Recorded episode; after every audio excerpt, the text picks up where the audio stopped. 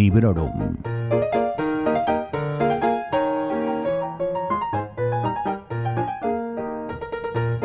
Hola, soy Vanessa y esto es Librorum, el podcast en el que os hablo de mis lecturas recientes, siempre sin spoilers, y sobre todo cuando las he disfrutado. Quiero daros las gracias a todos los que seguís ahí, pero también quiero dar la bienvenida a todos y a todas los que han llegado ahora mismo o hace poco, que sois bastantes. Alcanzamos otra cifra redonda y nos ponemos en 70 programas. Así que me parece bonito que este número sea para un clásico absoluto de la literatura como es Dune de Frank Herbert. Y me vais a permitir que use Dune en lugar de Dune porque a mí me sale más natural y seguro que me encallo menos y vosotros me vais a entender igual. Mi edición de Dune es una edición de tapa blanda de la editorial de bolsillo, con una traducción de Domingo Santos que ha sido revisada recientemente por David Tejera Expósito. Es una edición de aproximadamente unas 780 páginas que seguramente habréis visto mucho por las librerías en los últimos meses. Eh, ya que, bueno, es de este año 2020 y es esa que seguro os suena de la cubierta con las dunas en color rojo y naranja, que personalmente me parece muy chula. No voy a caer en el tópico de decir eso de que seguro que todos y todas ya habréis leído Dune, porque siempre hay obras por descubrir, por muchos años que tengan, sí que me consta que también hay un gran número de autodenominados expertos en, esta obra y bueno, si habéis llegado aquí atraídos por el título, pues espero que, que os guste el programa. Personalmente soy de las que se han animado a leer el libro ahora, justamente porque me enteré de que iba a salir una nueva adaptación al cine de, la novela y no, no he visto la peli de Lynch ni nada al respecto. Por no ver, no he visto ni el tráiler de la nueva, que como ya sabéis tendría que haberse estrenado en diciembre de este año 2020 y ha sido pospuesta al otoño de 2021. Tampoco había leído ninguna reseña, ni visto ningún vídeo, ni nada de nada de nada, así que he llegado totalmente virgen. Dune es una obra de ciencia ficción escrita en 1965, pero que nos habla de unos temas que siguen siendo muy actuales.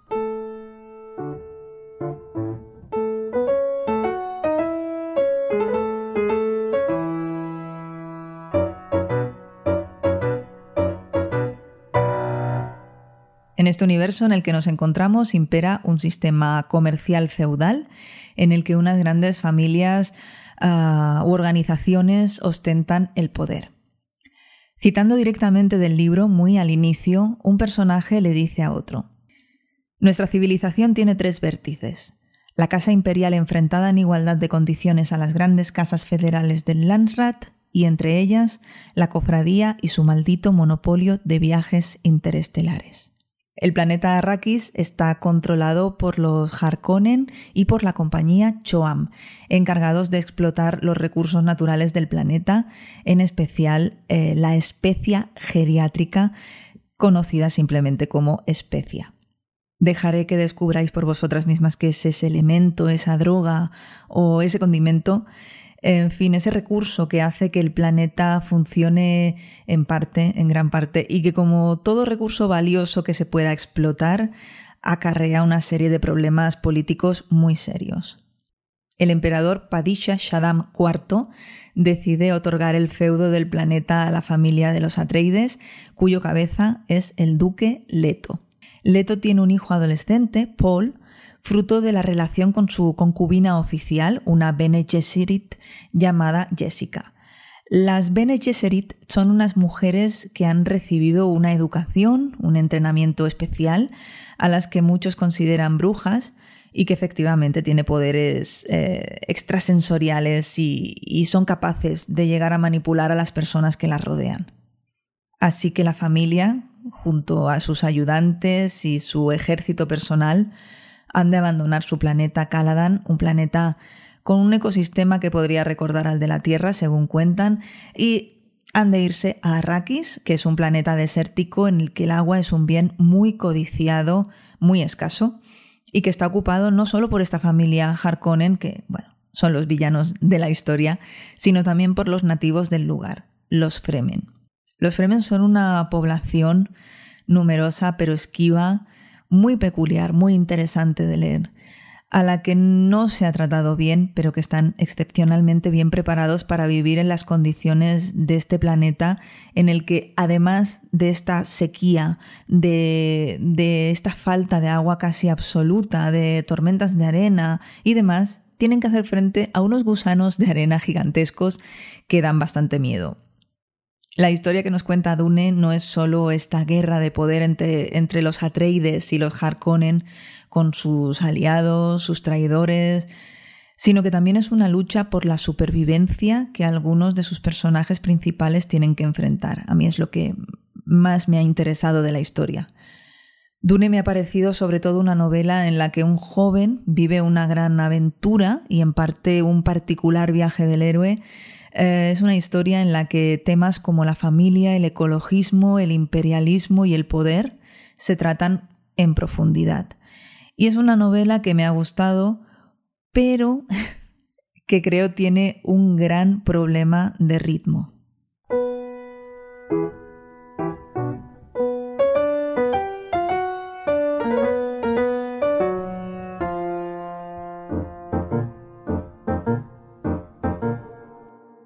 Quiero destacar varios aspectos que me han llamado mucho la atención de, la trama de este libro y quiero empezar por la construcción de mundos, por el world building.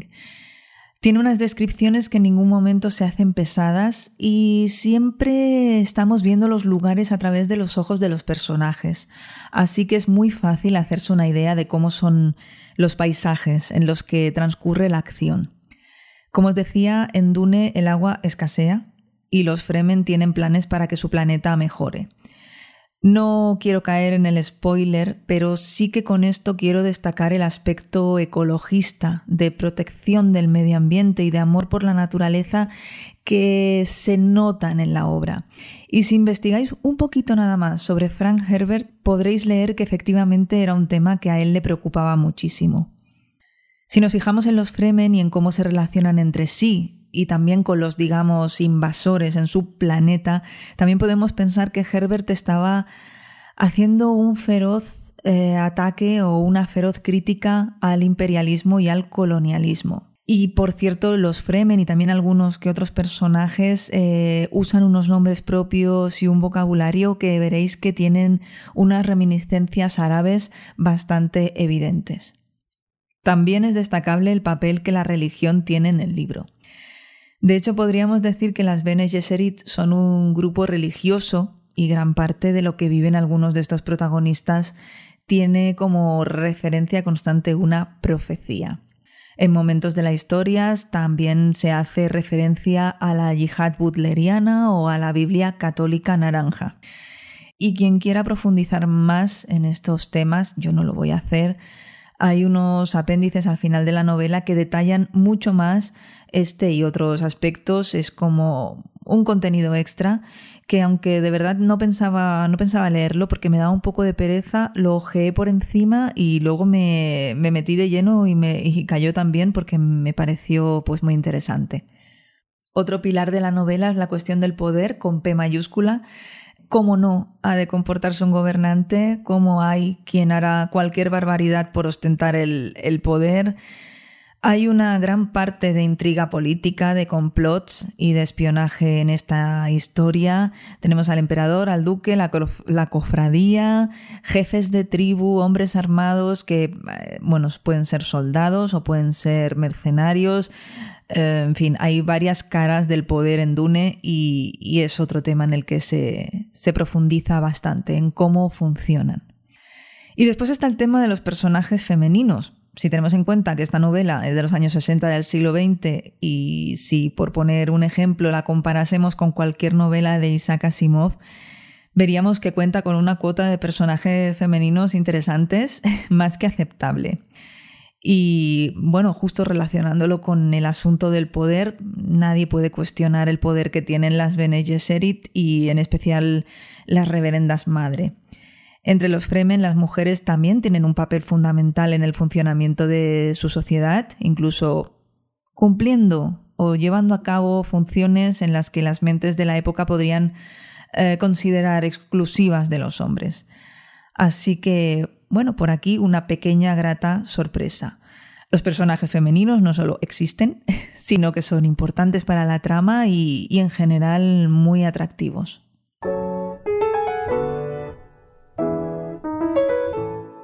Para terminar con mi modesto análisis de esta obra, sobre la cual seguro que muchos lectores tienen mucho que decir, Ah, seguro que es uno de esos clásicos sobre los que, no sé, se han dado hasta conferencias, ¿no?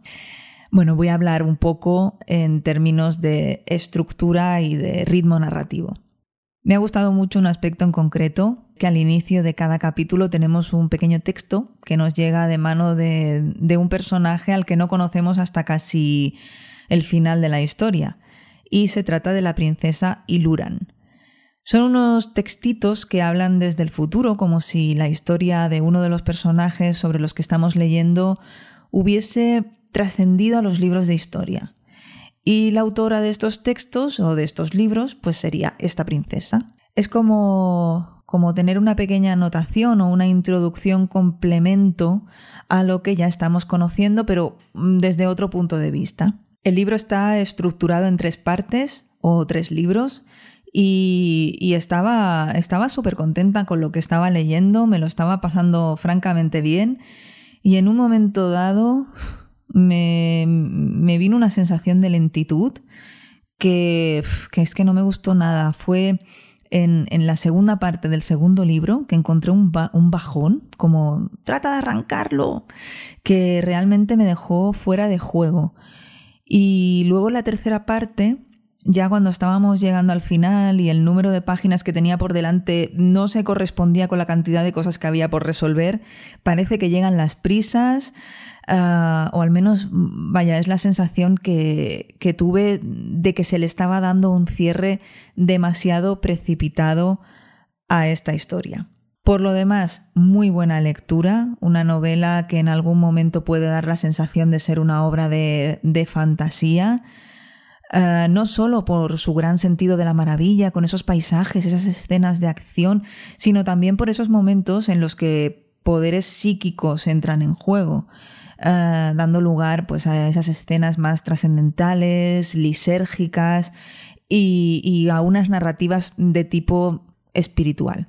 Dune era una lectura que me imponía respeto, que pensaba que me iba a requerir muchísima más concentración o, mucha más atención. Ah, o quizá estar pasando páginas hacia adelante y hacia atrás para no perderme. Eh, y no, la verdad es que esto fue una idea preconcebida que luego nada tuvo que ver con, con la realidad. Es una lectura fácil y entretenida hasta que, como os digo, llega ese momento de bajón hacia la segunda mitad del segundo libro. También la pobre Dune tuvo que convivir con mi lectura de Palabras Radiantes de Brandon Sanderson y creo que es injusto que se haya visto eclipsada en parte por esta otra gran novela. Ah, pero bueno, la he disfrutado muchísimo a pesar de este pequeño problema de ritmo del que os he hablado.